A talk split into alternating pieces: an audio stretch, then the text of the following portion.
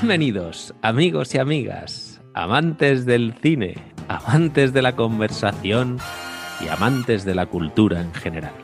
Bienvenidos al primer programa de Cuenta tu peli, un podcast en el que queremos meternos en el meollo de las películas que eligen nuestros protagonistas y en el que pretendemos entenderlas desde los diferentes puntos de vista, empezando por la óptica de nuestros invitados. Mi nombre es César y presento este programa conjuntamente con mis compañeros Nieves y Víctor. Hola, ¿qué tal? Hola, buenas noches. Hoy tenemos como invitado a un gran amigo mío, se llama Oscar, es madrileño, lleva más de 12 años viviendo en Australia, en Sydney concretamente. Es ingeniero superior de telecomunicación por la Universidad Politécnica de Madrid y doctor en Computer Science por la Universidad Carlos III, también de Madrid. Y actualmente trabaja de profesor e investigador en una de las universidades más prestigiosas de Australia, en, la Universidad de Nueva Gales del Sur de Sydney. Oscar es un apasionado del, cine, de la lectura y del deporte, especialmente de la natación. Y es una persona que, no te deja indiferente porque lo único que puedes hacer cuando, cuando conoces a Oscar es, es quererle mucho. Porque es una persona sincera, es una persona honesta y bueno, como decía antes, un, gran amigo mío. Es un, es un gran honor tener, tenerte hoy aquí con nosotros. Oscar ha elegido la película Volver de Almodóvar y estoy seguro que la vamos, la vamos a disfrutar mucho. Oscar, ¿qué tal? ¿Cómo estás? Muy bien. Muchas gracias por, tenerme aquí, todo un honor para, mí. Vamos a ir, primero vamos a hacer un poquito, vamos a poner un poquito en contexto eh, la película.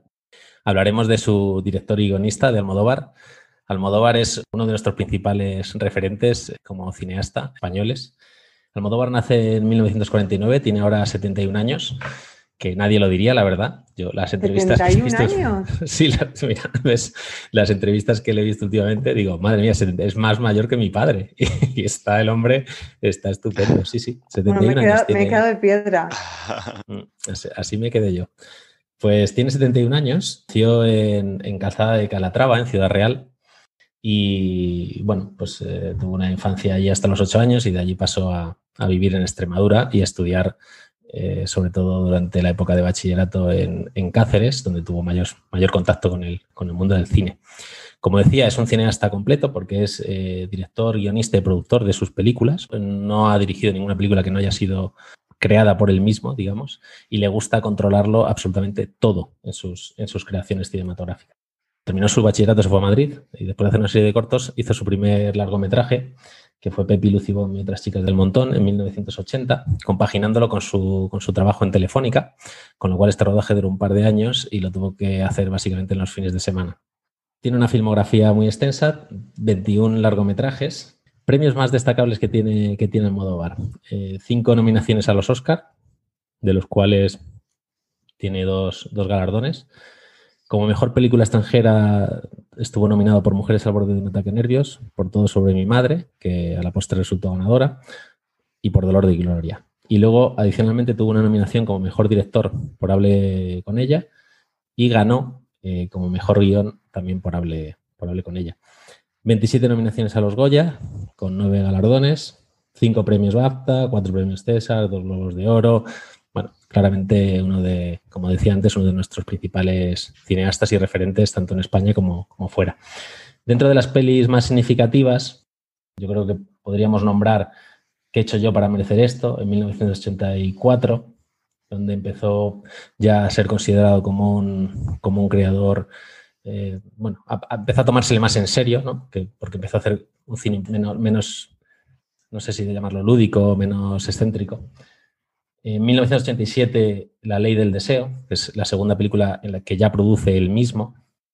Mujeres al borde de un ataque de nervios, en 1988, con una taquilla brutal y una, y una repercusión multinacional muy fuerte. Primera película que le nominan a Oscar a Mejor Película Extranjera. En 1989 rodó Atamé, 1991 Tacones Lejanos, Posteriormente La Flor de mi Secreto, donde volvió a tener un éxito de taquilla a la altura de Mujeres al borde de un ataque de nervios. Y de nuevo pegó un salto cuántico cuando, cuando rodó su siguiente película, Todo sobre mi madre, 1999, que es probablemente una de las películas también referentes de Pedro Almodóvar. Fue premiada eh, con el Oscar a Mejor Película Extranjera, como he dicho. Además, estuvo también, ganó en el Goya Mejor Película Española y también estuvo, ganó el Goya como Mejor, mejor Director. En 2002 hablé con ella, película que le supuso la ruptura con la Academia eh, Española de Cine, porque no fue nominada como candidata para llevarla a Hollywood como película extranjera eh, en los Oscars y sin embargo sí que recibió un reconocimiento enorme por parte de, la Academia estadounidense, por parte de Hollywood, que, la, que como digo le dio el premio a mejor, a mejor guion e incluso nominó a, a Almodóvar como mejor director. En 2006, eh, Volver, película que trataremos hoy en, detalle. Avisar a, si alguna vez alguien escucha esto, que el podcast va a estar lleno de spoilers, o sea que si no habéis visto Volver, pues eh, mejor primero veis Volver y luego ya escucháis el podcast. Y como otra película referente, en 2019, Dolor y Gloria. Quizá, de las 21 puede que sean las más significativas, me he dejado muchas, pero bueno, esta quizás sea, sea un repaso, un repaso rápido, repase rápido a su vida. Luego a lo largo de, del, resto del podcast iremos comentando más sobre, sobre Almodóvar como director, sus principales referentes, pero bueno, ya lo iremos sacando un poquito en, los distintos puntos. Quiero hacer una pequeña mención al director de fotografía de Volver, que es José Luis Alcaine, que es un absoluto referente dentro de la dirección de fotografía del cine español, con 20 candidaturas a los Goyas y, 5 galardones. Eh, José Luis ha trabajado con los principales directores españoles, ha trabajado en siete películas con Almodóvar, entre ellas, por supuesto, Volver. Y uno de los Goyas a mejor director de fotografía se lo llevó por Belle Époque, otra de nuestras películas galardonadas con, con Oscar. Sobre Almodóvar, de primeras, no mucho más. Si Víctor nos pones un poco en contexto de qué pasaba en el mundo del cine en el, en el 2006. Mira, el 2006 para el 2007. Este año a mí me parece un año muy bueno en cine. Este año, eh, tanto los Goya como los Oscar tienen películas muy conocidas y que nos siguen sonando muchísimo. Eh, en 2006, Volver compite en los Goya con películas como eh, El laberinto del fauno. Compite con Azul oscuro casi negro, A la triste, Vete de mí, Salvador. Es cierto que de todas estas yo creo que marcan la diferencia sobre todo dos, que están ahí la de Volver y Laberinto del Fauno. Quien no recuerda estas películas. Sucede una cosa, no mandamos Volver, mandamos el Laberinto del Fauno a los Oscar. Y yo creo que sí que es una buena elección. Es cierto que sabemos que gusta muchísimo Almodóvar allí en el extranjero, pero también El laberinto del fauno es un peliculón. ¿Qué sucede ahí en los Oscar? En los Oscar, pues eh, sí que este año no hay eh, películas sobrevaloradas. Yo creo que son auténticos peliculones. Este año sería el año de Infiltrados. A mí me parece una de las mejores películas de Martin Scorsese que sí, que ya sabéis que hemos hablado en alguna ocasión de uno de los nuestros, eh, Casino, etcétera, pero yo creo que una de las grandes es esta. Hay tres Oscar para El laberinto del fauno. Eh, es cierto que también se presentaba para película de habla no inglesa, aunque este año es cierto también que hay un peliculón de película no habla, de habla no inglesa que es para Alemania con La vida de los otros. Y luego también está por ahí la de Pequeña Miss Sunshine, que tenía, no sé si algunas candidaturas y se llevó incluso uno de los buenos, no sé si fue el mejor guion. Mejor guion, mejor guion original, sí. Una película que todos recordamos y a mí me pareció una película de muchísimo nivel. Estas son las películas, bueno, las que os he dicho, tanto Infiltrados como El laberinto del fauno, como Pequeña Miss Sunshine o incluso The Queen, que también se llevó Helen Mirren el, Oscar por hacer la, de la Reina de Inglaterra, pues sí, tienen su Oscar, pero es que también hay dos peliculones aquí que no se llevan nada. Otra vez está por medio Nolan. El truco final es de este año. Y auténtico peliculón. Y luego hay otra, para mí, la mejor película de Mel Gibson se presenta eh, para distintas candidaturas este año, Apocalipto. Eh, y es un panorama de cine impresionante este año. Poco más, sí, hay otras películas que podemos llegar a conocer, eh, pero yo creo que aquí está, están las grandes pelis, las que os he comentado. Es cierto que aquí Volver, pues sí, Volver tiene no solo eh, los Goya, que yo creo que es la gran triunfadora, que sí que también está el laberinto del fauno, o muchísimas candidaturas en Cannes, eh, muchísimos premios europeos o a nivel mundial, pero el panorama de cine general no solo cae en Almodóvar, que es una película que nos gusta mucho, sino que es a nivel internacional, a nivel mundial hay muchísimas buenas películas. Bueno, sobre volver añadir que, que en Cannes se llevó efectivamente el mejor guion original, y adicionalmente se llevó también el premio a Mejor Actriz, que se lo llevaron a Exequo todas las actrices de, Volver, que también es, es, muy meritorio, la verdad. Y también otra mención, y ya terminamos con la parte de premios y pasamos directamente a la película, es que eh, Penélope Cruz estuvo nominada como mejor actriz, actriz, principal a los Oscars de ese año, del, 2006, por su, por su brillantísima interpretación en, en Volver. Sí, y se lo lleva a Helen Mirren por The Queen como se ha dicho. Exacto. Y bueno, y ya puestos una vez en contexto, eh, vamos con nuestro invitado, Oscar. Eh, ¿por, qué, ¿Por qué has elegido esta película? Pues eh, supongo que porque es una, una película que, bueno, en principio eh, me gustan mucho las películas que, cuentan historias, que cuentan historias que pueden ser normales y corrientes. En este caso, eh, bueno, sí que hay un asesinato que no nos pasa a todo el mundo, o, bueno, asesinato, tienen que matar a alguien, pero en general me gustan este tipo de películas.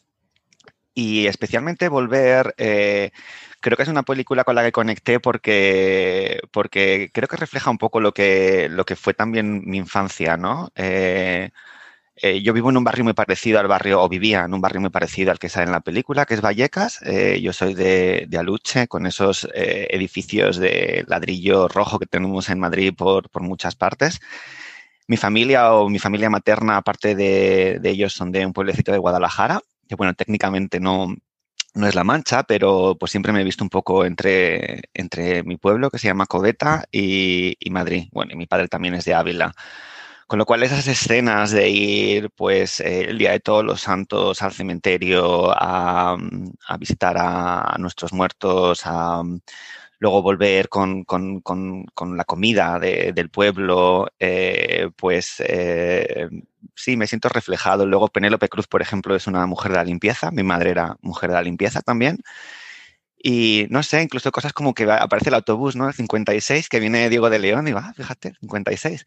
Cosas tan cotidianas que, pues que yo he hecho toda mi vida. Entonces, eh, me veo muy reflejado en, en, esa película y supongo que es una de las conexiones otra también que para mí creo que es más importante por el hecho de que vivo en Australia, supongo, no lo sé, eh, es el hecho de, del lenguaje, ¿no? De cómo nos expresamos. Y a veces cuando veo una película eh, en español, como que como que siento mucha afinidad. Entonces, en esta película hay muchas frases que me no sé, que me hacían reír un montón eh, de la forma en la que nos, en la que nos expresamos. Y había una, por ejemplo, eh, que decía, oye, está quietecita como un pajarito. Digo, esa expresión es, muy nuestra, ¿no?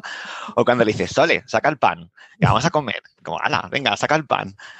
O yo que sé, cosas así que, que pues, que, me llegan, ¿no? Eh, y yo creo que, supongo que hay muchas más razones detrás de por qué la elegí, eh, pero y en general Almodóvar me gusta mucho, pero esas son las razones principales.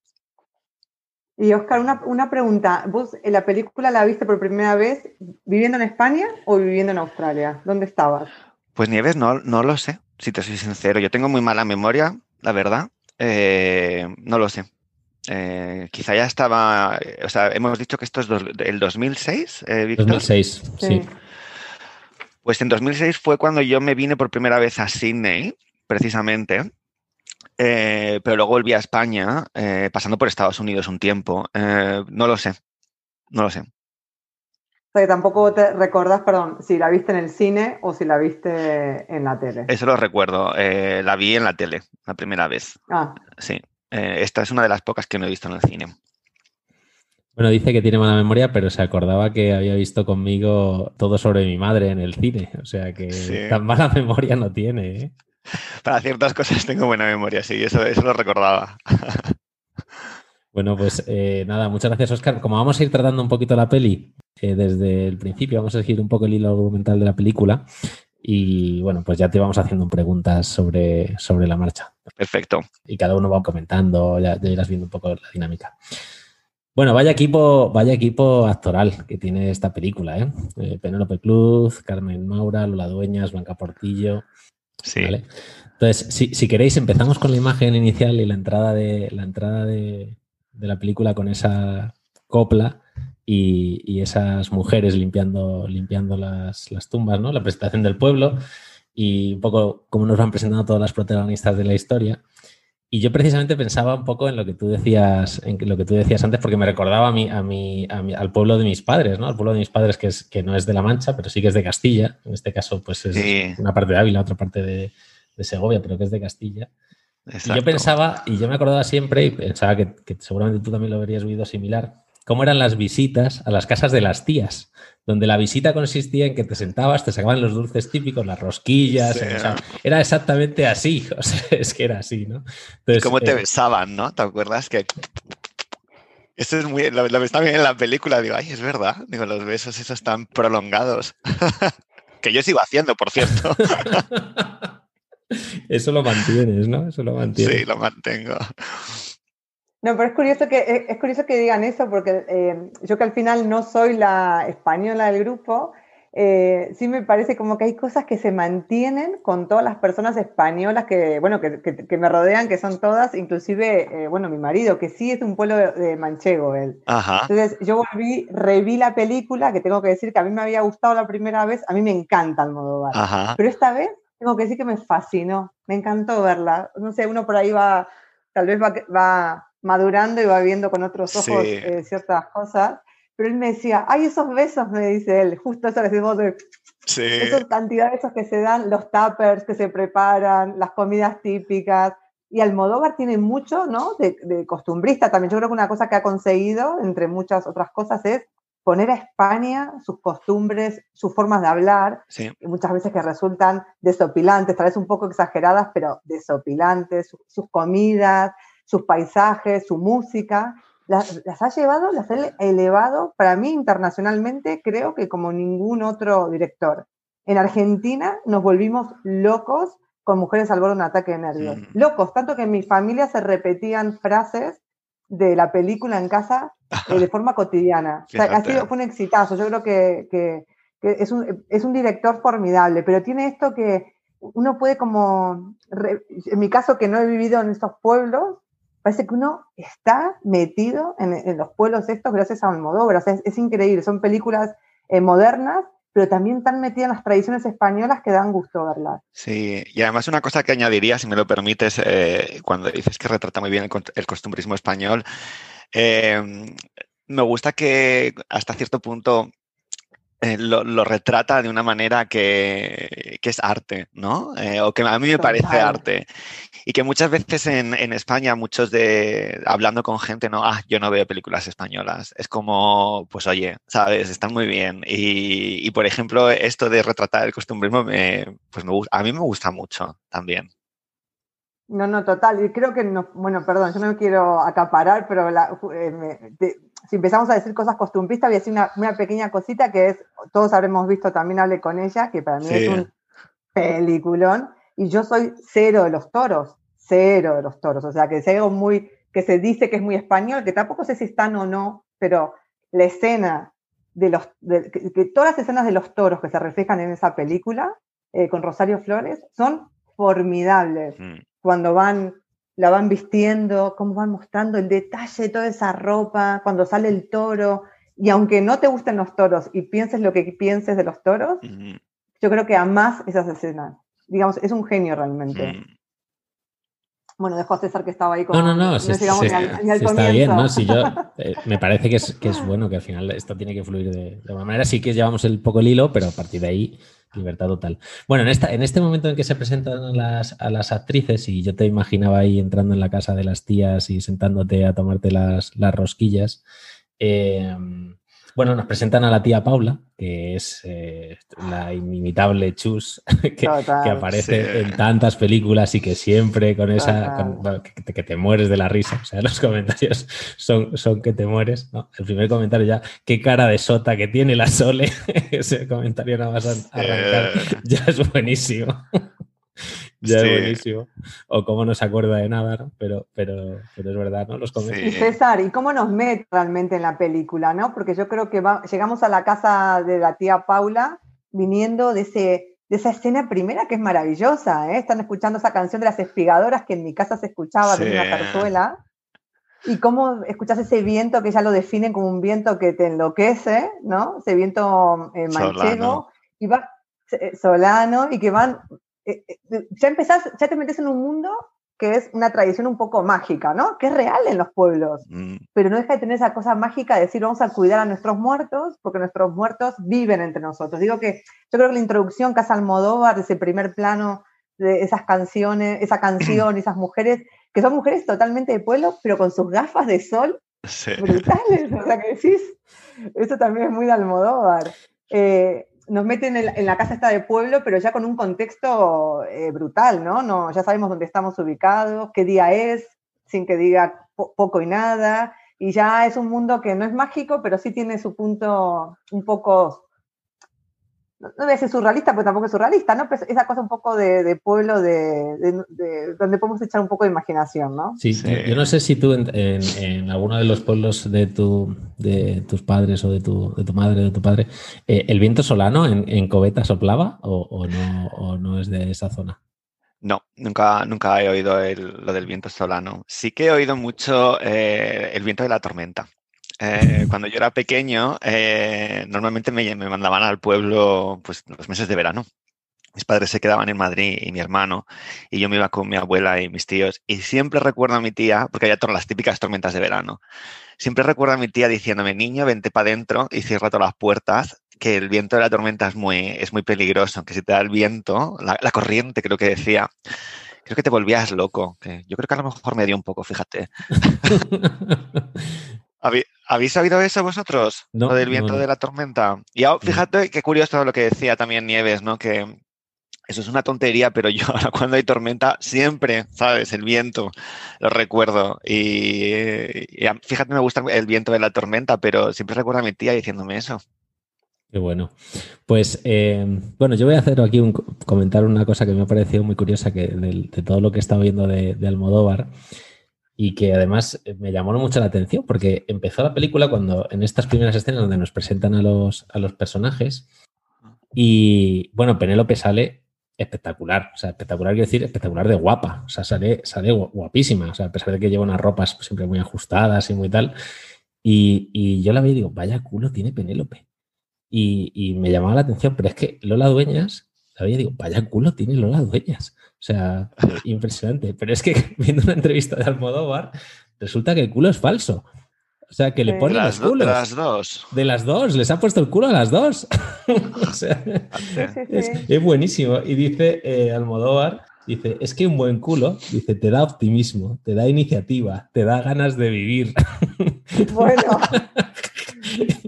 Y, bueno, lo que él quería decir un poco, el, trasfondo dice que las mujeres de la Mancha, sin ser mis mundo ni mis nada, eh, las mujeres de su infancia, ¿no? Dice eran mujeres con grandes culos y grandes tetas que habían conseguido sacar adelante, ¿no? A, los niños, ¿no? A, los niños de la posguerra, ¿no? Y al, entorno, ¿no?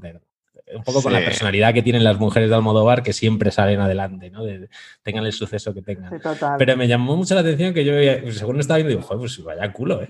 y luego resulta que efectivamente son culos de ficción, o sea, son culos que le había puesto él. Y la gracia además es que no solo es que en esta película, sino que dice, anda que no he puesto culos en mis películas, o sea, le gustan las mujeres con mucho culo. ¿Vale? Entonces, nada, eso, era un detalle. No sé si alguno os habíais fijado en los culos de Penélope o de Lola Doñas. Yo sabía lo de Penélope, es que sabía aparte que, que, que, se lo habían puesto, no sabía el de Lola Dueñas, ¿no? La, la, hermana. Sí, exacto, la Sole, sí. Mm. Sí. bueno, si no os habéis fijado, era una anécdota que me, me, ha hecho mucha gracia y quería, quería comentar. Pues nada, pasamos, si queréis, a la parte de la trama, ¿vale?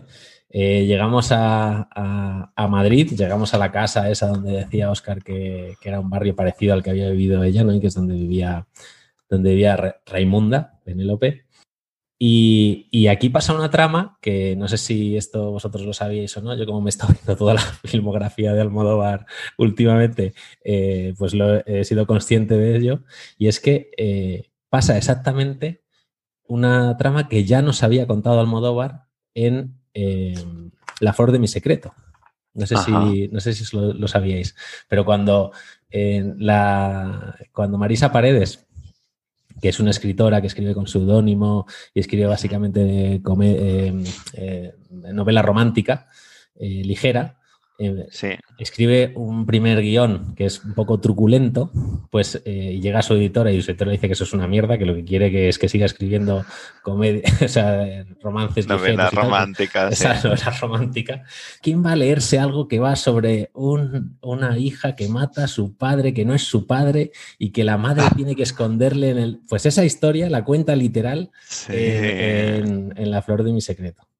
En, esta, en este punto de la trama, ¿no? del asesinato del marido de, Raimunda, nos presentan al marido, ¿no? Antonio de la Torre.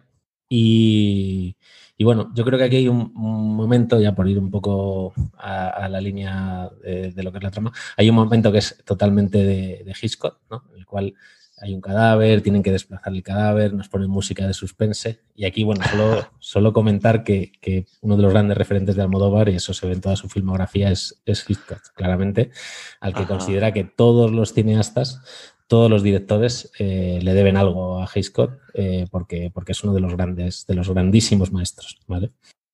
Y bueno, a mí lo que me gusta muchísimo de esto es cómo la, la parte de suspense la va cortando con momentos de humor eh, totalmente desternillantes, como es la llamada de Sole en el, momento en el que está ella con el cadáver envolviéndolo en la manta y tal, y le llama a la Sole para decirle que se ha muerto, que se ha muerto la tía Paula.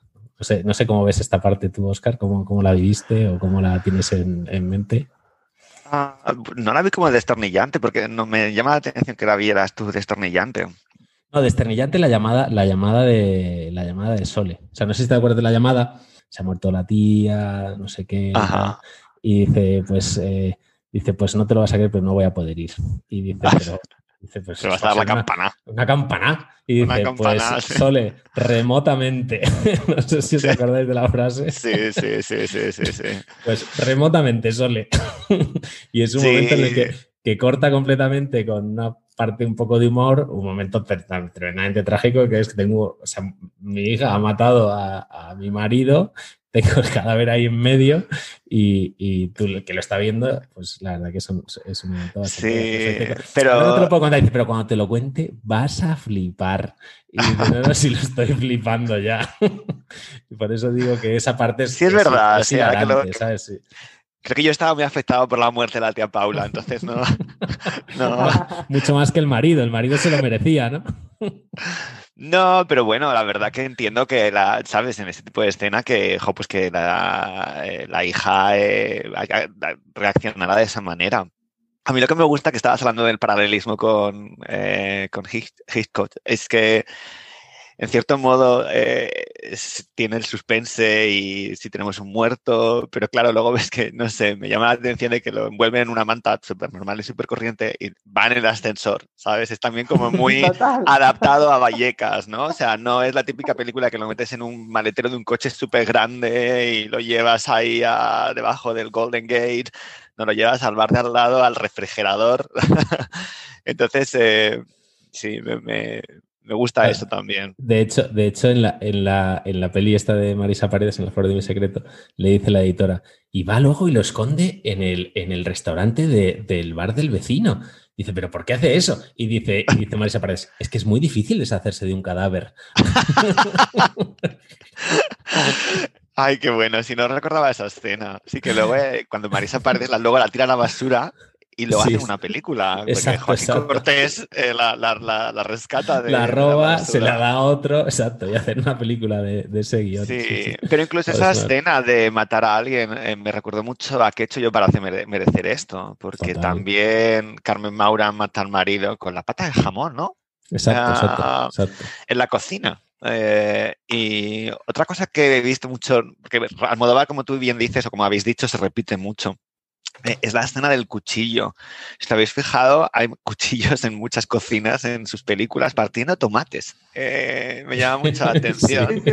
Sí, eh, siempre están ahí. Yo creo que el color rojo del tomate. Que el color rojo. Y es algo, yo no, a mí me, me, llama, los colores me encantan, ¿no? El otro día le decía a alguien que a mí me encanta ir al supermercado porque lo veo como un, es tan bonito, ¿no? Estos colores, como a él los culos de la mancha, a mí el supermercado me encanta, ¿no? Y ves... Pues, si te encantan los colores, tenés que, claro, con Almodóvar tenés que alucinar, porque sus rojos son súper intensos, este, sus eh, verdes, unos, la ropa que decía antes, que salía súper guapa, decía eh, Penélope Cruz, decía César, yo también pienso que está vestida de forma, de verdad, que te llama la atención, pues sus decorados son maravillosos, y estas escenas que hace también él donde muestra diferentes este, utensilios o lo que fuera, siempre tiene unos colores, este, los empapelados de Almodóvar, siempre tiene unos colores que uno se detiene realmente en la puesta en escena que hace las cosas. Yo, Nieves, lo que creo que eh, los colores, eh, la puesta en escena, eh, cómo visten los personajes, creo que es un distintivo de Pedro Almodóvar. no es una estética tan, tan fuerte a lo mejor como la de Tim Burton, que dices esto es de Tim Burton, pero sí que la estética, bueno, y ya los portales, las casas, como están decoradas, suelen ser casas súper barrocas, que sobran muchísimas cosas. Total. Pero es que dices, este piso este portal pertenece a una película de Almodóvar. Pues Yo creo que se ve claramente. Bueno, los colores, lo del rojo, es algo que es evidente. Sí. No sé, es algo característico. Y una cosa que hablabais, la, escena en la que están moviendo el cadáver, que se lo meten en la manta, que se llaman por teléfono, cuando llama el vecino, que es que llama el vecino a la puerta para darle las llaves del restaurante. Sí. Que dice que se va. Exactamente. y, ya tiene sangre. Y ella tiene sangre, claro, le dice, ¿qué tienes ahí en el cuello? Va, cualquier cosa, claro. Y es una escena de muchísima tensión, porque sí, cuando están en casa, que dices que, llaman por teléfono, bueno, si llaman por teléfono siempre puedes evitar la situación, pero cuando llaman a la puerta y cuando sacas el cadáver con la manta por el portal a la calle, lo metes en el coche, esa sí que es una escena que dices, es como de tensión. Totalmente. Bueno, y lo del ascensor, claro, que dices, a ver cómo lo meten en el ascensor. sí. sí. Y yo acá tengo, tengo una pregunta, Oscar, para vos, que es que eh, no sé si en tu familia también, en tu entorno, o comparado con Australia, porque es verdad cuando uno viene a otro país, las costumbres también, te vas, haciendo, te cuenta las, tus costumbres y la diferencia con las costumbres del país donde estás viviendo, ¿no? Entonces, eh, yo siento que en Almodóvar, bueno, creo que en Almodóvar las mujeres son mujeres súper fuertes y que hay, pasan cosas terribles él puede interpretar a mujeres al borde de un ataque de nervios, pero son mujeres también con mucha frialdad, digamos, prácticas. Hay mucha practicidad en Almodóvar. Bueno, se has matado al marido, ha intentado sobrepasarte, no pasa nada. Lo, eso, lo, envolvemos en una manta, lo sacamos, lo saco fuera, tal. Cuando abro la puerta, eso, la mancha de sangre, yo creo que yo me desmayaría. Dije, no, tengo sangre. Y él es como, ah, sí, no, eso, cosa de mujeres. Vos realmente, vos venís de una familia donde es esa presencia también de mujeres. ¿Cuál es la diferencia con Australia? O sea, ¿cómo, cómo es en el entorno? ¿Cómo, pues, es en tu historia eso? Eh, mi historia de familia, y César conoce a mi madre, de hecho, eh, sí, vengo de una familia con mujeres muy fuertes. O sea, yo diría que mi madre es una que lleva, decimos que lleva los pantalones, ¿no? Claramente. O sea, mi madre es una mujer súper fuerte, eh, muy. tiene una personalidad arrolladora. O sea, y también, como, como tú dices, muy práctica, ¿sabes? Ha habido momentos en mi vida que recuerdo uno, de hecho, antes de venir a Australia, que fue un pequeño problema médico, ¿no? Que tuve, que resultó ser algo no tan grave, pero el primer diagnóstico fue. Y yo como que pensaba que mi vida, digo, wow, o sea, digo, yo ya no me puedo venir a Australia, no sé qué. Mi madre como, o sea, cuando se lo dije, es que ni sin muto, Dijo, bueno, hijo, tranquilidad entre todos, ¿no? Dice, ya veremos, ya, ya veremos lo que hacemos. Dice, pero por ahora no te preocupes, tú te vete a Australia, no sé qué. Y yo me, me dio tanta tranquilidad que dije, wow, no es que no me esperaba, porque además mi madre es muy, también como Almodóvar, ¿no? Es muy, cuando tú la llamas por teléfono todo es un drama, ¿no? Grandísimo. Pero en los momentos importantes, pues no, efectivamente es así. Em, y creo que, sobre todo en la familia de mi madre, eh, bueno, también en la familia de mi padre, pero más marcado en la familia de mi madre, las mujeres son muy, tienen, esa personalidad. Y luego con las costumbres con Australia, pues eh, sí, sí que noté una, una diferencia. Eh, yo creo que lo que más me llamó la atención cuando vine con Australia es que, al menos en mis ojos, siempre que estaba en España, no, como que siempre he visto a las mujeres eh, al mismo, como yo, por así decirlo. Sé que hay diferencias de, sexo y todo. Y cuando viene con Australia me, me, llamó la atención que la, los sexos están más, o el gender está más marcado. Los, los, los chicos son tienden a ser más masculinos, cerveza, no sé qué y las chicas son como más, tienden a ser más femeninas. Por ejemplo, no sé, cosas que a veces me llamaban mucha atención que yo nunca he visto en España. No sé si porque no presté atención o porque mi entorno era diferente en España, pero sí que veo, sí que veo eso aquí. Eh, o lo veía, no sé, llega un momento en que ya un poco mezclas todo. Y pero bueno, también un poco depende de, tu, en el ambiente en el que te muevas. Eh. No, no, igualmente, eh, mira, y yo lo comparto, ¿eh? Pero cuando las primeras personas que conocí antes de cuando salí a Argentina me fui a Irlanda y las primeras personas fueron españolas. Y noté mucho eso que decís, ¿eh? Y lo sigo notando. O sea, como que comparto con vos. Y creo que es un país de mujeres muy fuertes, digamos, mujeres españolas muy prácticas. Y también eso seguramente ya ha sido porque han pasado también su, épocas pasadas, pero de guerras importantes, donde creo que las mujeres al final mantenían el día a día y sacaban adelante todo, ¿no? Bueno, estábamos en la parte de, la trama y hablando de, un tema que ha, comentado Nieves, de, los personajes femeninos de, Almodóvar y cómo, y cómo efectivamente son personajes que salen adelante. Y en el, la siguiente, el siguiente paso es, en, una vez escondido el cadáver en el restaurante, Raimunda decide tomar el restaurante y, organizar ahí la comida para los, para los cineastas, ¿no? Para, para, el, para el rodaje aquel. Y como, como, de nuevo, pues es una mujer hecha para adelante y que, y que, resuelve, y que resuelve los problemas, ¿no? Y que, y que, y que avanza independientemente de las, de las circunstancias. Y me encantó la escena en la que eh, Penélope Cruz eh, justo ahora empieza a buscar comida, ¿no? Y va al, al, mercado, al mercado de toda la vida del barrio. Y cosas muy pequeñitas, ¿no? Como que, again, o sea, de nuevo los tomates eh, se ponen en ese cucurucho de papel que, que, hace años que no veo. Y, y luego me encanta la sinceridad, y en este caso creo que, creo que, es, que es algo de nuestro lenguaje o de, de, la cultura española, la sinceridad española que a veces es hiriente, ¿sabes? Que, por ejemplo, cuando la, la vecina viene del pueblo y dice, oye, ¿tú no te habrás traído esos mantecados y esa morcillita? ¿O cómo lo sabes? ¿Cómo lo sabes, Raimundo? Sí, sí, sí, sí, sí, me lo he traído, no sé qué. Y me dice, hay que ver con el colesterol y el azúcar cómo lo tienes tú. Te vas a comer todo eso. Y dice, ahí va, y dice, te comes uno, dos, tres, pero no te pones ahí como, ¿sabes? Gocha, que ya te conozco. Y es que me encanta eso. O, o la primera escena también cuando sale Blanca Portillo le dicen, oye, cuídate que tienes muy mala cara, ¿eh?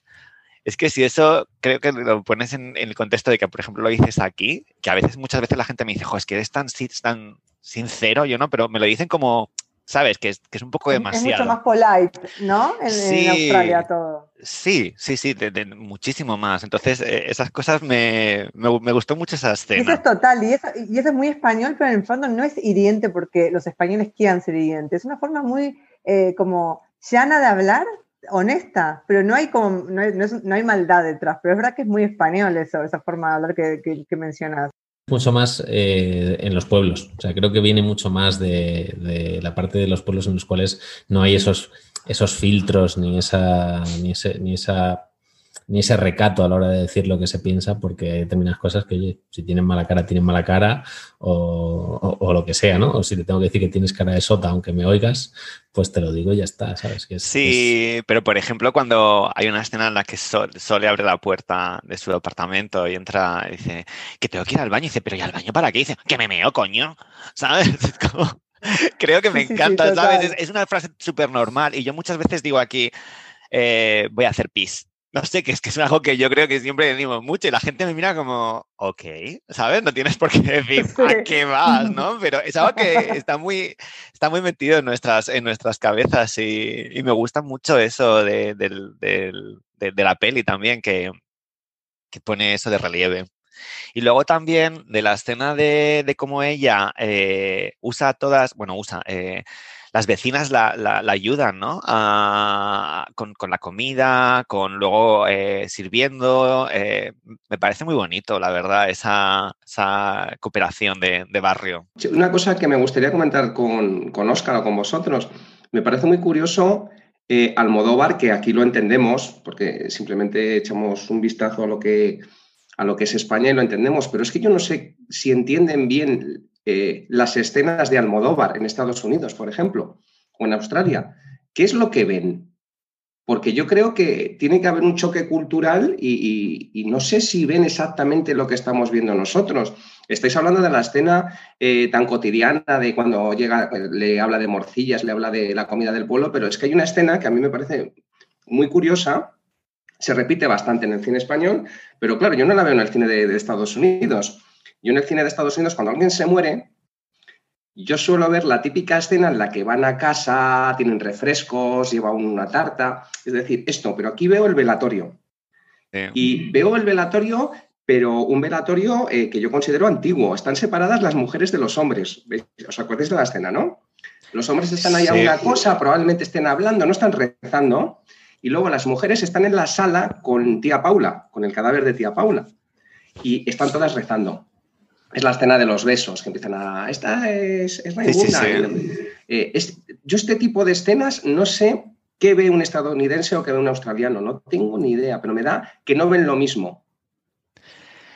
Yo creo que tampoco. Eh, yo voy a decir que, por ejemplo, con la escena de, que, estás diciendo del velatorio, es una escena que, por ejemplo, en Madrid nunca, yo nunca la he visto, pero sí que la he visto en mi pueblo y no creo de que, sea antigua, te diría que sigue pasando así. Sí, sí que pasa.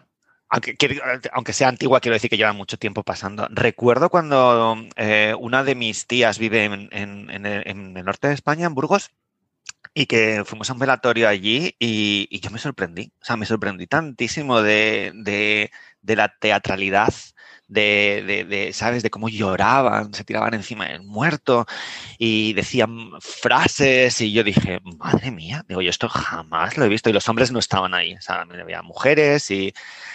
Y luego, la segunda parte de tu pregunta de, cómo lo ven, eh, la verdad que yo sí que creo que lo ven diferente. Y tengo unos amigos aquí que, describen eh, la forma de describir España, de si han ido a España de vacaciones o algo y han, y han conocido se han ido con un amigo, ¿no? Sobre todo, esto viene porque uno de nuestros amigos eh, tiene una pareja española y fueron a España por primera vez. Y cuando volvió le dijeron, le preguntaron, ¿no? Le eh, ¿Qué te ha parecido España? Y dice, jo, pues mira, lo describo de esta manera. dice, si pensáis que las películas de Almodóvar eran ficción, España es completamente así. Son documentales, no son películas. es un documental de cómo es España. Y me llamó mucha atención que dijera son documentales. Dice, no sé, me le pareció muy curioso. Y y sí que creo que ven, eh, lo ven con ojos diferentes, efectivamente. Eh, no sé si nos ven como exóticos o porque también hay mucha gente en España que ve las películas de Almodóvar como muy extremas. O sea, no, sabes, no creen que refleje la sociedad tal y como es. Eh, entonces, a lo mejor hay un poco también de eso en la, en la sociedad española, pero... Bueno, yo creo que es que hay, hay gran parte de la sociedad española que está alejada de la vida del pueblo a día de hoy y más con, los pasos generacionales. Y luego hay gran parte de la sociedad española que está alejada de, la vida o del, o del, nivel socioeconómico que nos muestra en muchos casos el cine de Almodóvar, ¿no? Y entonces... No solamente eso, porque por ejemplo con el cine de Almodóvar hay mucha gente pues travesti, eh, transexual y prostitutas, prostitutos y... Pues no, no Sí, yonkis, eh, no ha vivido esa realidad, entonces a lo mejor les parece algo lejano, pero por ejemplo, yo que me he criado en Madrid en los años 80, o sea, ver gente drogándose en la calle era muy normal, desafortunadamente. Entonces, eh, pues para, mí, por ejemplo, eso es, eh, pues sí, sí que es muy, muy real, pero se, me, se, me, ha ido el hilo. César, te he cortado y ahora se me ha ido el hilo. No, no, ningún problema. Bueno, yo creo que es que eh, parte de la realidad de Almodóvar es eso. Por un lado tiene eh, la, todo el, toda la tradición, las expresiones, las frases del pueblo. El, en, muchas de sus películas está como elemento recurrente la vuelta al pueblo, que es uno de los anhelos mm. de, sobre todo de las abuelas y de las tías, ¿no? y de las personas mayores que quieren volver a, donde, al lugar del, que, al que pertenecen. Y por otro lado está la historia de las personas del pueblo que han tenido que emigrar a la ciudad a vivir en un entorno eh, socioeconómico bajo y a, salir adelante en un contexto en el que probablemente pues en su pueblo hubieran estado mejor a nivel de, lo que son eh, condiciones o proximidad, ¿no? Pero, han tenido que ir a buscarse la vida. Y en ese buscarse la vida y en ese entorno socioeconómico donde viven hay droga, hay travestis, hay robos, hay circunstancias que, a lo mejor pues, eh, pues otras Pero es que esto es como lo de los colores, es como lo de los colores o como la estética del portal o del apartamento barroco. Es una de las características del cine de Almodóvar. El personaje marginal está siempre presente. Suelen ser incluso los protagonistas, pero es que está siempre presente. Mira, por ejemplo, eh, marginal no me refiero socioeconómicamente, porque en la última peli, eh, Dolor y Gloria, Salvador Mayo, el director de cine interpretado por, por Antonio Banderas, se supone que tiene un estatus importante. Pero sí que hay algo ahí hay algo ahí de un personaje marginal, jo, es un... No yo voy a, decir que ser gay es, eh, pero ya está hablando de un personaje gay atormentado, vive muchísimo del pasado, es decir, hay algo ahí mm. Que no le hace ser el típico personaje de cualquier peli eh, triunfador, que sabes que las cosas van a salir bien, que en cuanto encuentre a la primera persona que sabes, dice, esa va a ser su novia o esa va a ser su pareja. No, aquí eh, son personajes muy complejos, hay muchísima complejidad. Y, lo bueno de Almodóvar es que lo cuenta muy bien, que lo cuenta muy bien. Y a mí esto es lo que me gusta de Almodóvar. Y además que los, y además que los redime. Para mí son personajes algunos un poco sombríos porque tienen una historia cargada, pero los redime. O sea, siempre uno tiene la sensación, nunca pensás que una historia de Almodóvar, bueno, es que nunca ocurre, termina mal, digamos. O sea, sus personajes consiguen, no sé, eh, como que terminan bien parados en sus historias al final con la vida que llevan, que al final también es una vida un poco más, a ver, puede ser sombría, pero también más eh, ligada a la normalidad, ¿no? Porque al final todos nos podemos identificar en algún punto con esos personajes, sean, aunque estén travestidos, no estén travestidos, o, sean drogadictos, o llevan una vida eh, complicada, o inclusive con Raimunda, ¿no? En algo uno se puede identificar. Es gente como común también, ¿no? Yo no lo veo tampoco tan como solamente que refleja al pueblo, él tiene muy la costumbre española del pueblo, pero después también es, eh, refleja muy bien el ser humano, puede ser un poco eh, extravagante o exagerado en algún punto, porque tiene unos diálogos magníficos que a veces son un poco exagerados. Pero nos, identificamos con los personajes de Almodóvar. Hay gente normal y corriente. Y yo, yo creo incluso que en cierto modo las películas de Almodóvar no terminan. Nos cuentan un trocito de vida de una persona o de unas personas, pero no, no quedan terminadas de manera clara, es decir, solo es un pasaje en un determinado tiempo. Y en la película de Volver, pues nos cuenta esto, yo qué sé. ¿Cuánto puede, cuánto puede durar la película de Volver? Eh, un par de semanas, no creo que dure mucho más, algo así, ¿no? No creo que dure mucho más. Pues nos cuenta eso, la historia de Raimunda y de otros personajes en dos semanas. Pasan muchas cosas en dos semanas, incluso la muerte de una persona, eh, cómo vuelve a recuperar a su madre, porque claro, aquí en esta peli todos creíamos que la madre estaba muerta o, que era un fantasma y algunos. Bueno, es que justo ahora, hilándolo con esto que estás comentando, la siguiente fase, que es eh, siguiendo el hilo argumental de la película, está lo que es el entierro de, la tía Paula, que ya hemos comentado de, las, de las tradiciones y de las implicaciones que tiene, que tiene eso. Y, y, ahí entra en juego el personaje de Carmen Maura, ¿no? el personaje de la, de la madre de Sole y, y Raimunda. Mm que inicialmente aparece y la primera vez que yo vi la película, como de Almodóvar te puedes esperar cualquier cosa, eh, tienes la duda de, ¿será un fantasma? Sí, ¿Será de verdad? Sí. y es un ah, poco lo que busca, la ambigüedad entre que... ¿no? Busca esa ambigüedad en la cual sale Carmen Maura con el pelo blanco por aquí, un aspecto deplorable, y dices, pues lo mismo Almodóvar ha metido un fantasma en la peli, ¿sabes? Y, está, muy bien, está muy bien traído. Esto es lo que decía Nieves al principio, es que eh, la película tal como está contada al principio parece el típico realismo mágico de Gabriel García Márquez, que dices, es una escena normal, pero pasan cosas paranormales o cosas extrañísimas. Pues está Almodóvar a punto de meterse ahí cuando nos damos cuenta de que sí, que son cosas extrañas, pero que pueden ser cotidianas y, se sale del, mágico y nos, habla de la, de la, realidad de una serie de personajes o una serie de situaciones. Y volvemos a lo mismo, que está de, muy bien contado, muy bien contado. Los personajes son personajes súper complejos, no son blancos, es decir, hay muchísima complejidad desde el primero hasta el último personaje que conocemos.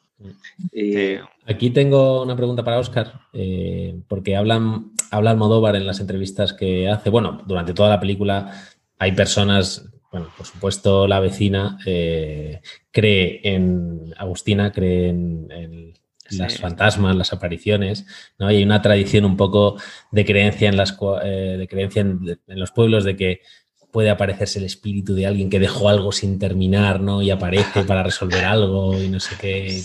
Entonces, bueno, mi pregunta aquí con Oscar es si él cree que, puedan existir esos fantasmas, esos espíritus que puedan pues, que puedas conectar en el, futuro o pues cómo, lo ves. Siempre me da un poco de miedo estas cosas, eh, de reconocerlo primero. Yo soy una persona miedosa. Eh, pero también soy científico, ¿no? Me dedico a ello, entonces no, no sé, si se prueba científicamente, supongo que me lo creeré. Eh, mientras tanto, pues todo esto de sí, no, no lo tengo muy claro, la verdad, porque lo que me, o sea, yo creo que no en principio, pero lo que me llama la atención es que hay gente tan convencida, ¿no? Que dice que habla con el, con el, con, con el pasado y... Con su padre que ha muerto o con... Y, siempre me gusta mantener un, ¿sabes? La duda de decir, bueno, pues esto a lo mejor se puede probar científicamente. Em, entonces no lo sé. Eh, no, en principio yo no creo. Eh, pero bueno, pues ahí, ahí está. Tampoco pensábamos que había vida alienígena y se ha descubierto que en Pluto hay agua. O sea, o en Pluto, Pluto decimos en español. Plutón. Plutón. Ah, que me quedé fascinado, ¿no? El otro día viendo un reportaje, entonces eh, sí que creo que a lo mejor hay una energía en el universo, ¿no? Porque aunque nos pongamos a hablar de forma científica, eh, volvemos, volvemos, volvemos atrás y volvemos al Big Bang, pero es como, bueno, ¿y qué? O sea, que todo estaba concentrado en un punto, explotó, pero ¿y ese punto cómo apareció? Entonces sí que creo que algo de energía pues hay, no sé si es magnética, no sé lo que es, pero...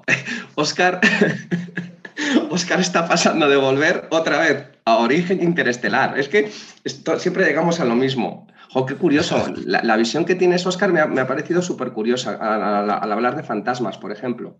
Qué curioso. Es que además depende del personaje que tengamos. En este caso es Oscar. Pero tú imagínate que el invitado es Iker, Iker Jiménez.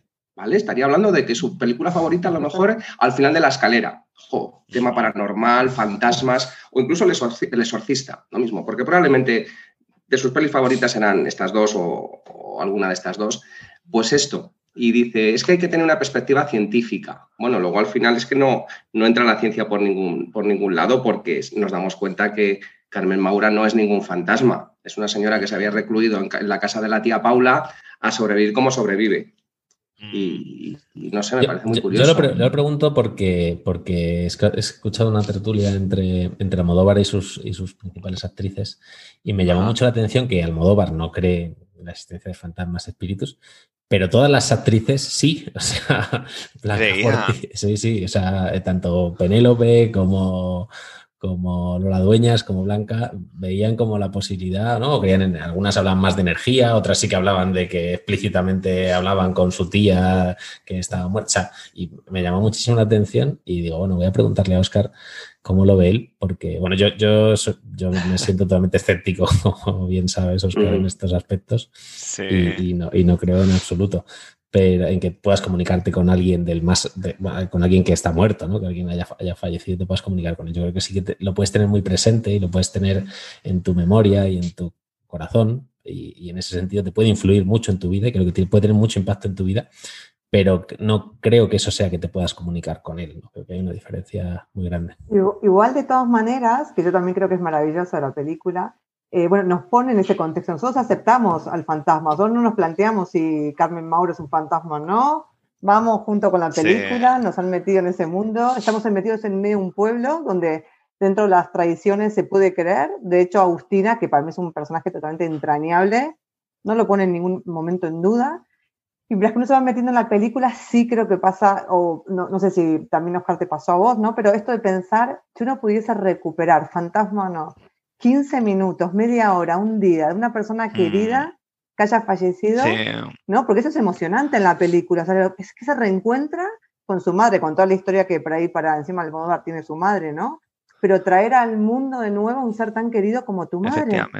Porque cuando, más adelante cuando Penélope habla con ella, dice, te he echado tanto de menos, mamá, lo que tengo para contarte. Yo, yo me emocioné tanto porque dije, pues yo tengo a mis padres vivos, pero pensé, eh, ¿cuánto daría por tener 15 minutos de mi abuela, de una tía que falleció? año pasado, ¿no? O sea, no, sé si vos a buscar te pasó sentir eso con la peli. Sí, a mí... O sea, que ya no es científico, digamos. Me, el personaje de Carmen Maura y la historia me, me, me llegó mucho en el sentido de que imagínate que ella, como madre, se entera justo a muy tarde que su hija ha sido abusada sexualmente por su marido, que es cuando prende la casilla y todo esto. Que para una madre yo creo que, le hagan algo a su, a su hija así, creo que tiene que ser muy doloroso. Y encima que ya entiendes, ¿no? Mi hija no me hablaba por A, B y C, por, bueno, por, este, por su padre abusando sexualmente de ella, que la dejó encima embarazada. Pero también me llama la atención que ella decide sí, que de recluirse en la casa de la tía Paula para cuidar a su hermana, pero ha habido ocasiones en las que ellas, eh, Sole y Raimunda, han ido a visitar a la tía Paula y ella, Carmen Maura, no se ha aparecido. Creo que para una madre eso es muy difícil, ¿sabes? Es muy, muy difícil seguir todo ese tiempo en silencio, porque yo tendría, a mí, yo me, yo me sentiría tan culpable que creo que mi instinto sería bajar las escaleras y decir, mira, lo siento mucho, bla, bla, pero ella esperó, esperó todo ese tiempo para meterse en el maletero de, Sole, ¿no? Entonces, esa paciencia la veo, no sé, me, me, parece fascinante y creo que, como tú bien dices, Nieves, al final, el hecho de que se reconcilien o de que puedan hablar de ello y, vuelvan a, a, ser madre e hija es muy bonito, ¿no? Es, una idea, pero para mí es una, idea como que está por detrás de toda, de, toda la película, pero es, preciosa. Una película es realmente emocionante, ¿no? Pensar que uno tiene esa... Es una segunda oportunidad que sabemos que realmente en la vida no se nos da. Sí, efectivamente. Y luego también, porque hablamos de la, de la, trama principal eh, y de Raimunda, pero también está Sole, ¿no? Tener a su madre de vuelta, pues también es súper importante por ella. Y esa escena en la que en la que vuelve a la cama a dormir con su madre. Eh, que a lo mejor Sole no, no vivió nada de eso, afortunadamente, pero joroba, no sé, los padres son los padres. Es que yo, yo creo que aquí, y que justo hila con, con, el punto en el que estamos de la peli, en el cual em, vuelven del entierro, se mete, vuelven el maletero con una escena también divertidísima, en el cual eh, le dice, pero estás viva o estás muerta, y dice, como sea, pero sácame del maletero. y, efectivamente, eh, además sale y le dice, dame un abrazo. Y Sole, que, la verdad que me encanta ese papel. Va corriendo. Tan naif y tal, Y la abraza, pues, me da igual, es un fantasma, no es un fantasma. ¿Qué más me da? Mi madre, le doy un abrazo, la acepto, la meto en casa y luego me despierto pensando, lo habré soñado, eh, vuelvo a ver la cama y me meto en la cama con ella porque es mi madre. Llevo cinco años sin verla, creía que estaba muerta. Esa escena también es, divina. Una, Es una maravilla. Y además se inicia una parte preciosa de la película, que es la parte desternillante de la peluquería clandestina de Sole en su casa, la rusa, las entradas de Raimunda gritando Sole, ¡Raimunda! y la otra dice, estás sorda. toda, la parte de la peluquería, o sea, lo de la rusa, yo cuando, cuando le dejan a la señora que la señora está hablando sola, la deja medio limpiar y sigue hablando y se le ve cómo está Le habían expulsado al niño del colegio por haber pinchado la rueda del, del profe de, religión. Siguen pasando un montón de cosas y Almodóvar deja de fondo a la señora que sigue hablando de su historia. Sí. Es, buenísimo. A mí me gustó. Es buenísimo. Puedo decir, bueno, quizás estoy hablando demasiado, pero la escena, para volver a la, a la, escena que decías del fantasma, me encanta que ah, la escena es en el descampado este donde Soria aparca. Otra escena muy común en nuestras ciudades, ¿no? Que, que, no podemos aparcar en ningún lado, entonces tienes que ir al descampado, que ya no sé si existirán. Y es ahí donde, donde ¿sabes? Donde aparece la madre y, y, me, no sé, otra escena que me resultó muy familiar, el descampado del barrio. Y luego, y luego lo que tú dices de las, las escenas de la peluquería es que me encantan. Raimunda gritando o cuando la madre, cuando el Sole le pregunta, mamá, tú has vuelto porque tú, quieres que yo haga algo. Y la madre dice, sí, me cortes y me tiñas. Es que es genial, ¿no? Esa parte es buenísima. Cuando dice que serás extranjera y dice, ¿puedo ser china? China, ¿Cómo vas a ser china? Pero china. Dice, pero va a creer que, no sea china. Dice, ¿por qué no? Pero es que la verdad que ahí me llama mucha atención porque casi que veo a mi madre, ¿no? Que mi madre muchas veces es un poco así, es un poco ingenua, ¿no? De, yo qué sé, de extranjeros, que me dice, no sé, me, me llama mucha atención. Es buenísima. Esa, esa parte También me parece muy bonito, a mí me parece muy bonito en esa escena ya de peluquería, que de vez en cuando va Raimunda con, con su hija a la casa de su hermana y pues parece que no la deja entrar, porque eh, que conozca eh, la niña, es decir, la nieta, conozca primero a su abuela, Sí. que se dé cuenta de eso. Y de hecho, eh, cuando Raimunda entra a la habitación, la niña está sentada en la cama y su abuela está debajo de la cama. Y ya le hace un sí como diciendo, está debajo. Me parece muy bonito, muy Sí. bonito, porque claro, ella no conocía a su nieta. Mm. Muy bonito. Sí, hay una conversación Muy muy, muy interesante ahí entre, entre Carmen Maura y, y la nieta, en la que, en la que le dice que, que ella sentía que, que su madre, o sea, que, que Penélope, que Raimunda no, no, no la quería. Y le dice, es muy doloroso que una hija no quiera a su madre. Dice, sí, que lo Sí. que tienes que hacer con tu madre es quererla mucho. Quererla Sí. mucho. Esa conversación me parece también muy, muy bonita y muy, muy relevante. Bueno, si queréis seguimos avanzando un poco. Sí. Tenemos la parte de la fiesta, la fiesta en el restaurante, con la canción un poco que es el, el alma mater del, del Mm. título de Volver, muy bien actuada. Sí. Y, una, y una escena muy bonita en la que Carmen Maura está viendo cómo su hija está cantando, ¿no? Y, y como que parece que se ven o no se ven, queda ahí un poco la duda, pero que es un, es un momento tremendamente emocionante. Y la canción que es preciosa, que es- argentina, de hecho, originalmente Nieves, ¿no?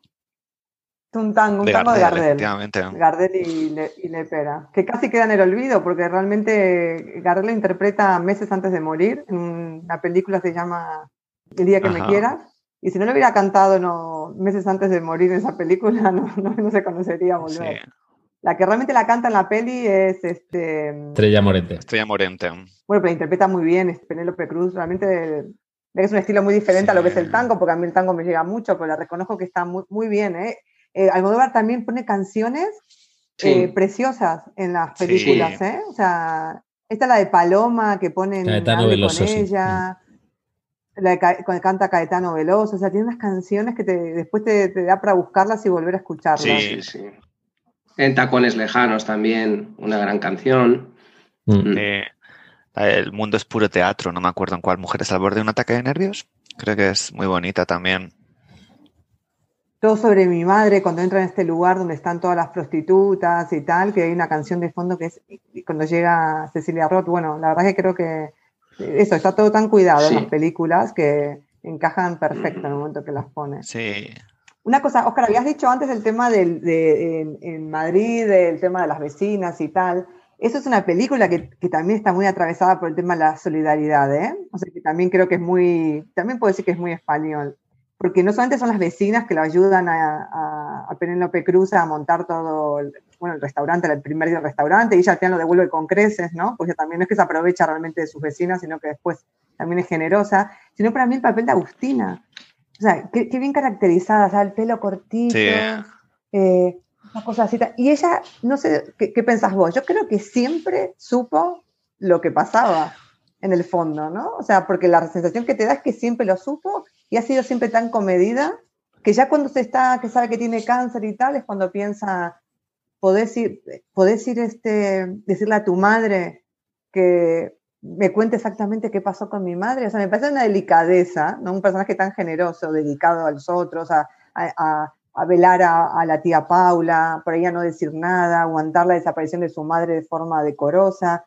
Pero yo no sé si realmente al final es un personaje que es el que de toda la historia lo sabe Bueno, siempre. aquí, perdona, y ahora ya, si te parece, Oscar, aquí viene justo la trama de, de Agustina, de cuando, Sí.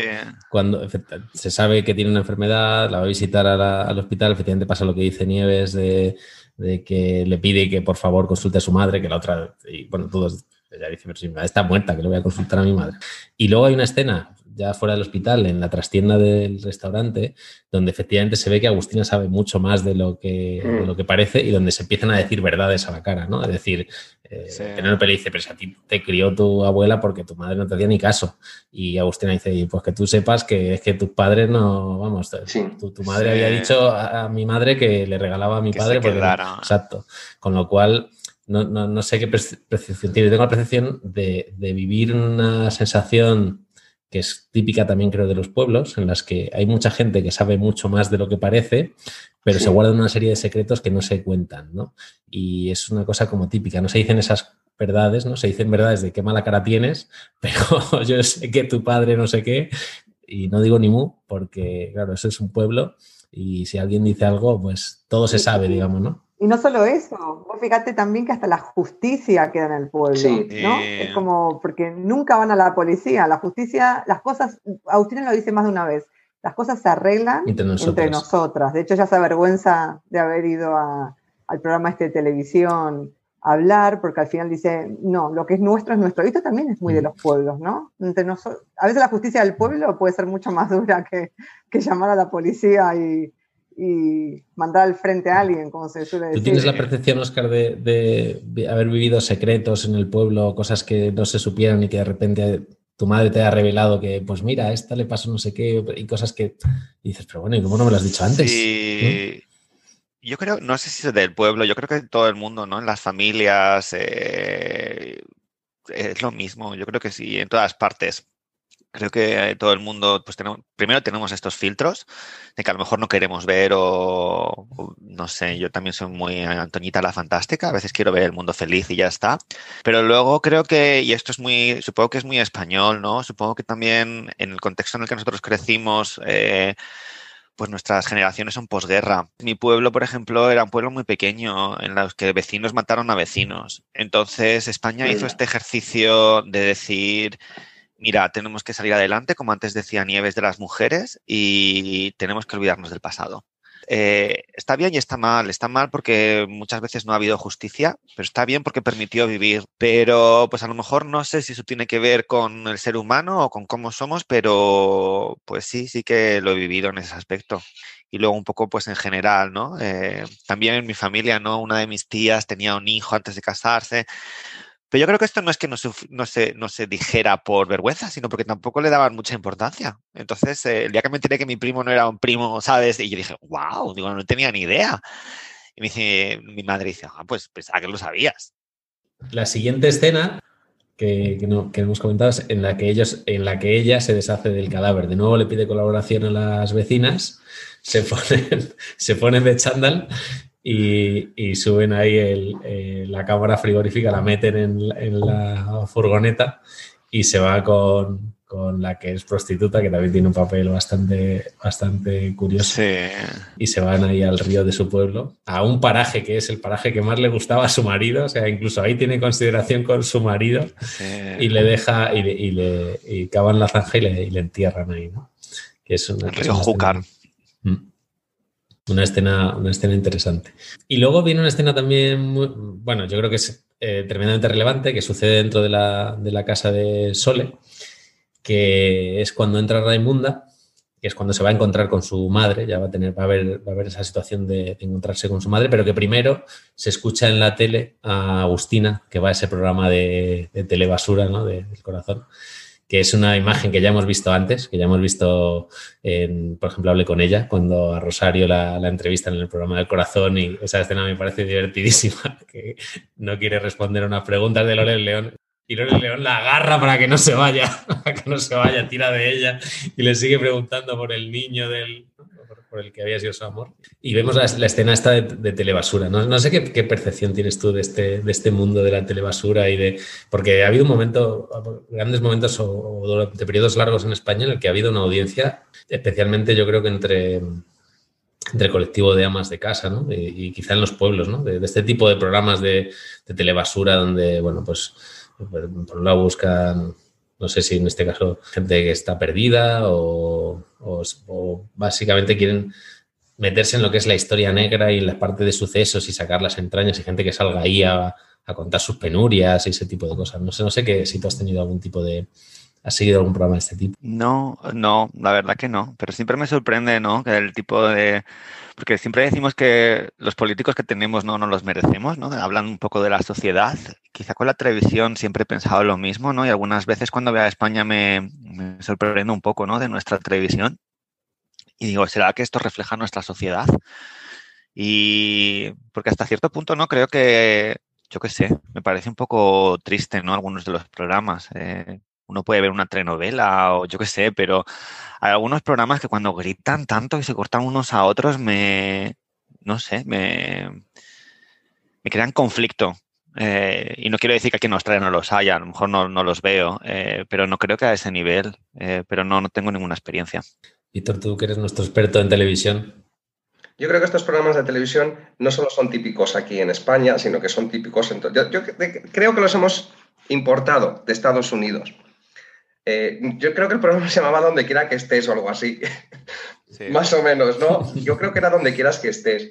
Y, sí que me parece muy curioso porque yo no sé si Almodóvar se lo está tomando a risa o lo está contando muy en serio. Es que yo no, o las dos cosas, no lo tengo muy claro, pero es una escena, jo, pobrecilla, ella está ahí pensando que, que a lo mejor tiene que contar esto porque a lo mejor la cadena de televisión le paga el hospital en Houston joda muchísima pena, muchísima pena. E incluso la persona que presenta el programa, ¿eh? en el momento que ella dice me voy, la persona que presenta el programa como que la amenaza para que no se vaya. Y todo por la audiencia. Y dice César, oye, ¿tú conoces algún programa? Yo no conozco a nadie que haya ido, a estos tipos de programas, pero es que eh, si ponemos ahora mismo la televisión vamos a encontrar en alguna cadena este tipo de programas. Yo creo que incluso están en horas importantes, están por la tarde esto lo ves, que una persona va a contar lo que ha pasado con su hermana, otro con su marido, otro, no sé. Eh, y yo creo que es una crítica muy grande de, Almodóvar a este tipo de programas. Y ya te digo que no sé si lo está contando en tono de humor o de manera muy realista o las dos cosas. Yo creo que las dos cosas, y además también es recurrente en todas sus películas. Si, recordáis, las, hay siempre un noticiero eh, que es un poco mm. morboso, o aquel, eh, aquel, aquella profesión de Victoria Abril eh, ay, ¿qué película era? Era Kika, ¿no? Kika, efectivamente, Kika. Sí, que iba y eh, tenía su video, su cámara eh, aquí. yo creo que lo hace un poco como todo lo que hace él, ¿no? un poco para reflejar lo que es la sociedad, pero dándole ese, ese tono un poco surrealista y de humor del que, del que hablaba también Nieves antes. Esa es mi opinión.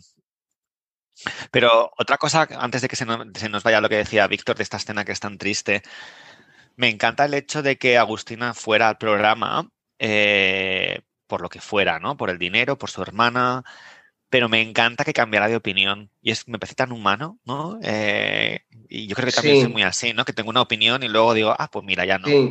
Y, y cuando se levanta, cuando se levanta, se levanta de la silla del programa y luego ella en ciertas palabras dice, mira, lo que tenga que ser, que sea. Ya le da un poquito igual lo de ir a Houston, lo que quiere estar es tranquilita en su pueblo. Exacto. Y, que, pase lo que tenga que pasar. Que todos saben lo que va a pasar, no se ve en la peli, pero está claro lo que va a pasar con, con, esta. Sí, pero a su vez me parece muy meritorio porque estamos cansados también de ver, tanto en el cine como, como en la vida real, de circunstancias en las cuales una cosa te lleva a la otra, no se sabe por qué empiezas a hacer una cosa, empiezas a hacer otra, te dejas llevar y te metes en una vorágine en la cual llega un momento, te hacen la pregunta del tal y como ya te has metido ahí, respondes, ¿no? Y no te haces esa reflexión de por qué estoy aquí, quiero estar aquí, quiero dar esta respuesta, sino que ya te has dejado meter en esa vorágine de cosas, ¿no? En la cual, pues parece que que no tienes otra alternativa. Y aquí Agustina demuestra que hay otra alternativa. Y es, como, como la última película que tratamos fue la de, la de Relatos Salvajes, en, nuestros, en nuestro material este que hemos hecho de, piloto. Y, pasa lo mismo en Relatos Salvajes en la boda. La novia podía haber dicho, venga, pues ya nos casamos esta tarde me separo. Pero no, no, voy a montar el pollo. O sea, ¿no? Quiero, quiero, voy a, no voy a hacer lo que se espera que haga aunque me haya metido en este jaleo. Mientras que estamos cansados de ver lo contrario, exactamente. Hay implica, implica algo muy bonito la decisión de, Agustina en el programa de televisión. debido a esta circunstancia, Irene va a hacer lo mismo con Agustina que hizo con la tía Paula. Dice, voy a cuidar de ella. Es decir, se va a quedar con ella hasta el final. Y eso me parece algo muy bonito. Sí, a mí también. Pero ya sabemos, y ya saben sus hijas, que su madre no es un fantasma, sino que, que vive. Lo saben. Sí, bueno, y aparte también creo que ella, Irene en este caso, siente, no sé si la culpa, pero en cierto modo fue ella la que prendió la casilla, ¿no? Entonces mató a, la madre de, Agustina. Y volviendo a la pregunta que Nieves hacía o hizo al principio de si, creíamos que, Agustina sabía todo desde el principio, mi opinión fue que sí, yo, yo, yo comparto tu opinión, Nieves. Eh, entonces, cuando va allí le dicen, pero ¿sabes? Le, intentan sacar de la lengua ah, y ella pues se niega. Y me gusta mucho la interpretación que has dado, César.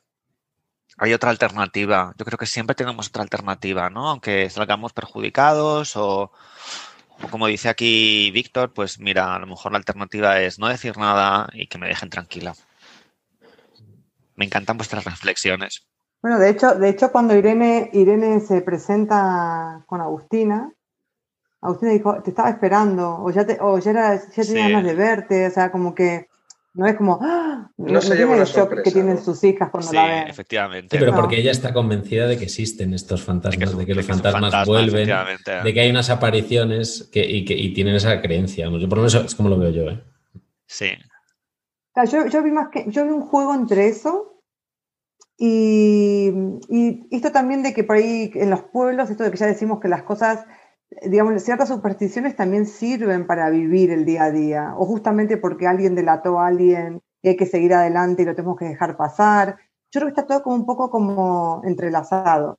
Entonces, creemos en los fantasmas, no creemos, nos conviene creer en los fantasmas, no nos conviene. También la vida es más fácil si creemos en los fantasmas, porque los muertos no se, como dicen al principio de la película, parece que los muertos no se van nunca del pueblo, siguen, siguen estando vivos. Si creo en los fantasmas, puedo seguir pensando que, la gente que murió sigue en, este mundo. Si no creo, lo tengo más complicado. Entonces, Agustina, es, a mí realmente es el personaje que más me gusta, no, no por, bueno, la actuación me parece brutal de Blanca Portillo, pero realmente me gusta mucho porque tiene un cierto equilibrio, cierta como, hay un sosegado y su historia es muy fuerte, o sea, también esa gente del pueblo en la que ella quiere es la causante de la muerte de su madre. O sea, esto de que decimos que en un pueblo es un poco endogámico el pueblo, ¿no? O sea, acá se arreglan las cosas, todos nos conocemos, este está con este, está con el otro, este es hijo de este, es hijo del padre, de la madre, yo qué sé. Pero está bueno también eso, ¿no? De decir, bueno, vamos a creer en los fantasmas. O sea, ¿cree de verdad Agustina? No. Pero bueno, si, cree, si no cree de verdad, pues hagamos que creemos y la vida es más mm. fácil. Bueno, ahora viene una escena, desde mi punto de vista, súper bonita, que es el encuentro de Raimunda con su madre que, es un encuentro que sucede debajo de la cama. O sea, ese, momento, es, ese momento es buenísimo, como, como mira por debajo y se encuentra, se encuentra con su madre.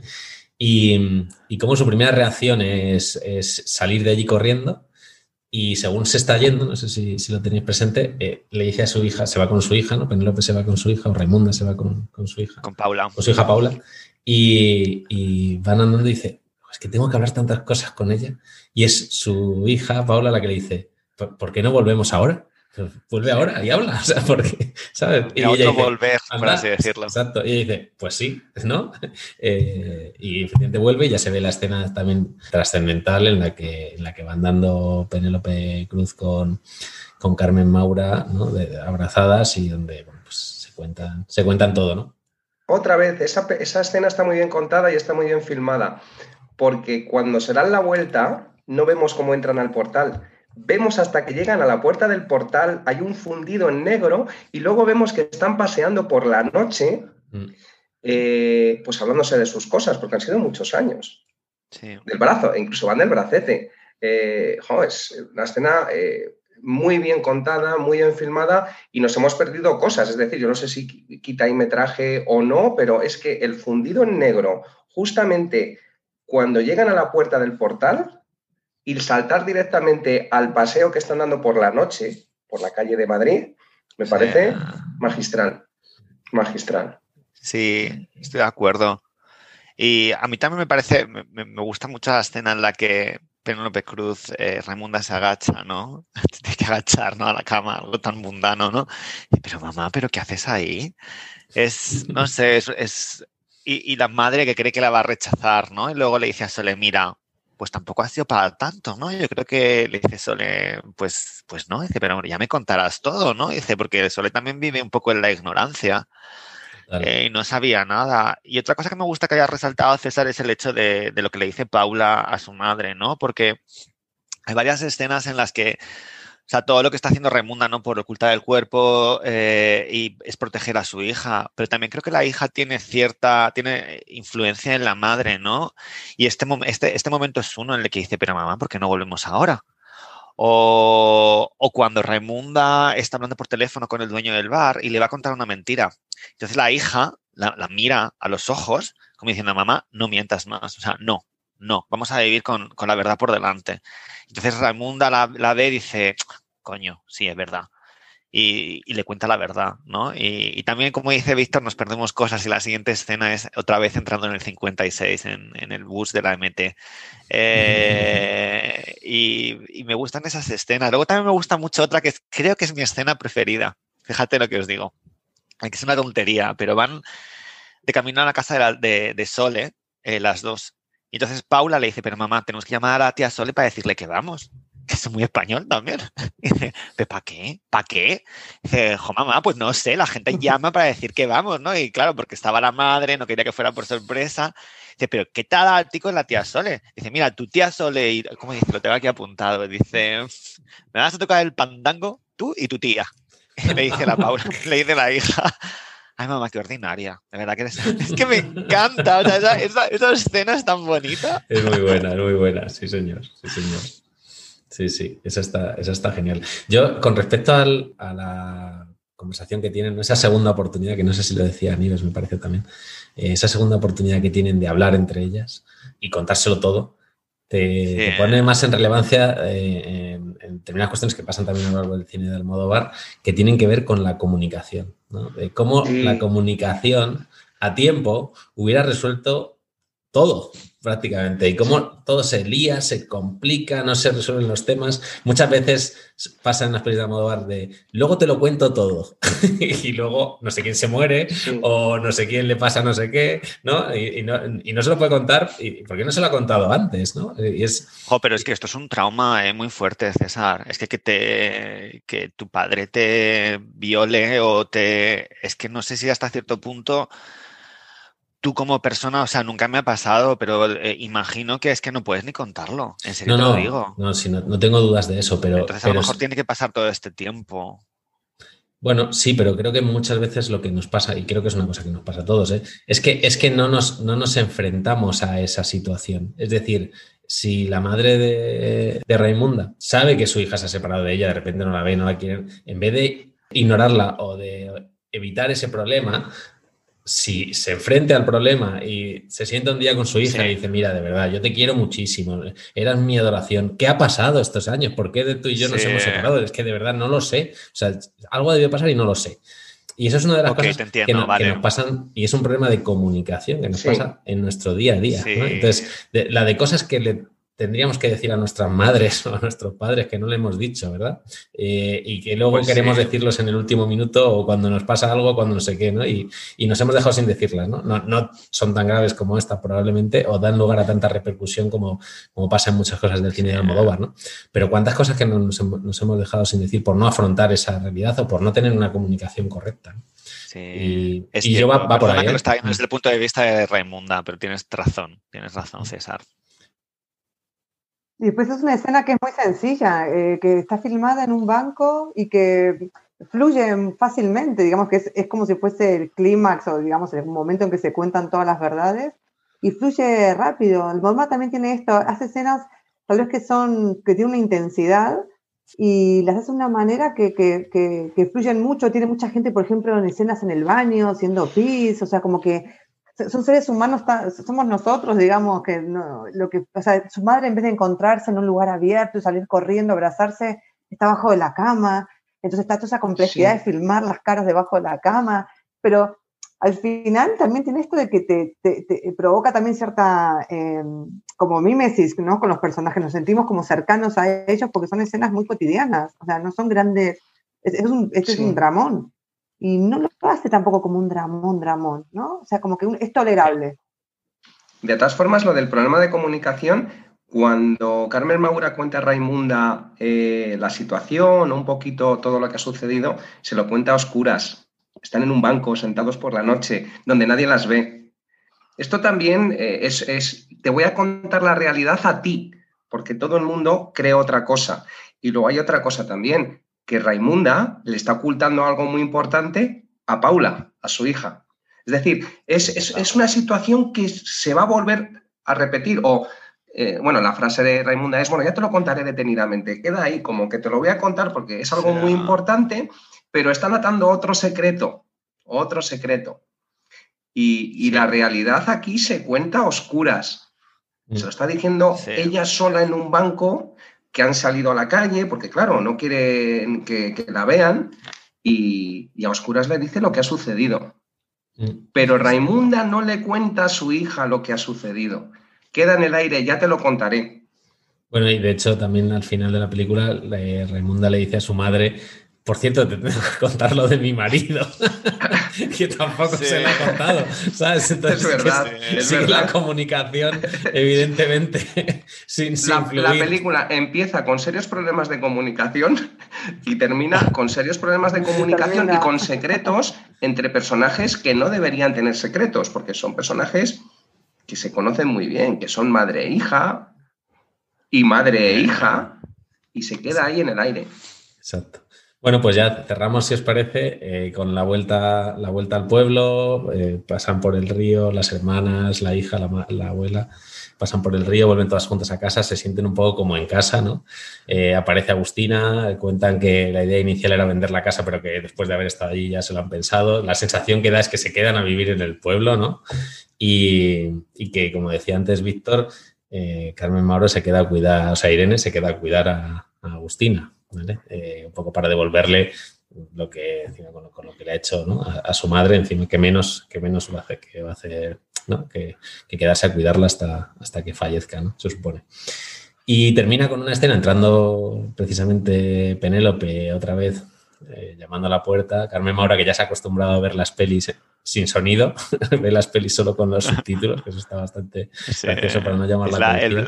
El, cine club de la 2, ¿no? Creo. Creo que sí, sí, exacto. De nuevo, muchas referencias de cine, es otra de las cosas típicas de Almodóvar. En todas las pelis de Almodóvar sale cine. César, y un, y un, segundito, y ahí vuelve el viento. Para mí la imagen esa de las, estos tachos de basura, ¿cómo se dice los contenedores de basura?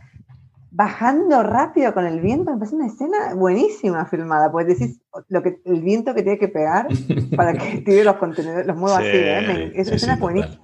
Y bueno, y la, y la peli se cierra con, con, un, con un mensaje que yo también me he notado aquí de, de Penélope a, a, a Carmen Mora que le dice, te necesito mamá, no sé cómo he podido vivir todos estos años sin ti. Que, es un, cierre, que, es un, cierre, maravilloso. Yo tenía una pregunta última a Oscar, que luego no sé si vosotros tenéis algo más o Oscar quiere añadir alguna cosa más. Pero eh, bueno, a mí la peli me encanta, desde luego, también es una de mis, de mis favoritas de Almodóvar.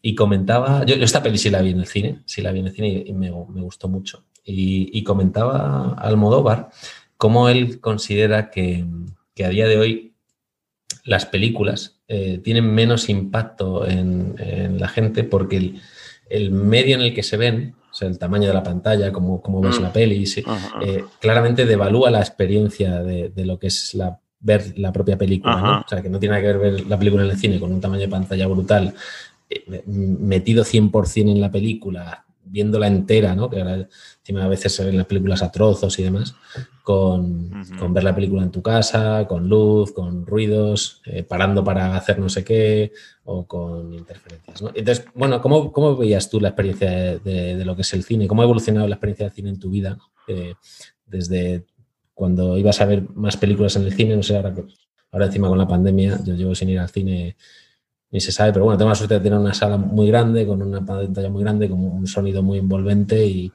cada vez que... Y, yo noto la diferencia total, meterme a ver una película a verla en la tele, o sea, es que para mí es otro, es otro mundo.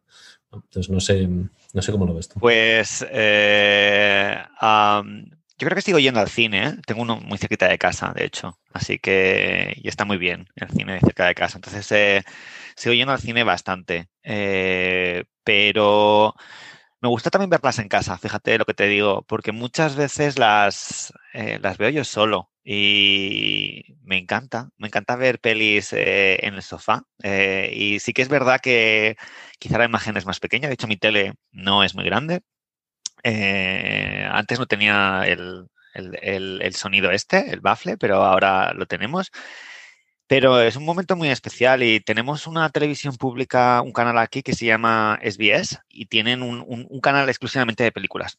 Eh, y son películas del mundo. O sea, de, hecho, de hecho, ponen muchas españolas. Y, y veo muchas pelis y me encanta, o sea, me encanta de verdad. Eh, a lo mejor me pongo normalmente a las 9, terminan a las 11 y es una experiencia muy bonita. Y de hecho, todas las de Almodóvar las tengo, mira, tengo aquí, en, DVD. Y, muchos viernes, normalmente mi pareja, eh, Jonathan, sale los viernes con sus amigos. Y yo también salgo, pero llego a casa pronto y digo, hoy me voy a ver, no sé, Atame o todo sobre mi madre o alguna otra peli española. Normalmente me las veo españolas, fíjate, también porque, primero porque me gusta el cine español, eh, o en español diría, eh, no me refiero a españolas de España, y porque a veces necesito, necesito ese, no sé, esa, esa eh, sentir las, las, palabras en español. de hecho, el cine argentino Nieves me gusta mucho. Y, y ya está. He respondido, ¿no? Tu pregunta. Sí, sí, sí perfectamente. No sé si vosotros, Víctor Nieves, tenéis alguna pregunta más o algún comentario. No, sobre lo del cine en, una sala de cine o en casa. siempre la sala de cine tiene algo especial. Tiene algo especial, algo mágico. Y por mucha tecnología que pueda tener en el salón, esa magia no la voy a conseguir en mi casa. Es cierto que requiere cosas, ¿eh? O ir al cine, te tienes que vestir, tienes que coger el coche o lo que sea, pero es algo especial. Anda que no he cortado yo pelis estando en casa y decir, me voy a dormir, pero nunca me he ido de una sala de cine, nunca. Y es algo mágico, es algo social, no porque vaya con alguien, porque también sabe César que yo de vez en cuando voy al cine solo, sino porque hay algo muy especial, muy, muy especial. César y yo fuimos a ver, eh, volvemos a recordar lo de Full Monty, ¿te acuerdas? Esa magia que se ríe uno en el cine y todos se ríen y luego la escena no, no, tiene nada de gracia, pero estás con los demás. Eh, sé que hay muchos directores de cine que esto lo ven muchísimo más que nosotros. Hay algunos directores de cine que hablan de que su peli se proyecta en casa es como una especie de pecado. Le pasa a Nolan, no sé si le pasa a Spielberg. Eh, ellos quieren que su película se haga para ser proyectada en una sala de cine. No quieren otra cosa. Y en casa, que ya te digo, que ahora lo mismo me pongo a ver una ahora mismo, dentro de 15 minutos, no está la magia. De hecho, si me aburro, a los 5 minutos corto y me voy. En el cine nunca. Y recuerdo eh, me ha pasado lo de la pandemia, como a ti. Eh, de las dos últimas que he visto, una era un auténtico peliculón, eh, Joker. Fui al cine solo. No es el cine porque vas con alguien, ¿no? Señor, yo al cine voy solo. Pero vamos, desde que empezó la peli hasta que terminó, me quedé sentadito en mi butaca. Por cierto, la gente muchas veces empieza a salir en el momento que empieza el título de crédito. Yo me quedo sentado allí. Yo no tengo con quién hablar, pues si voy solo. Y, te quedas esos minutos de reflexión antes de salir del cine e irte a tu casa, es que, son mágicos. Y me da igual que la peli sea regular, ¿eh?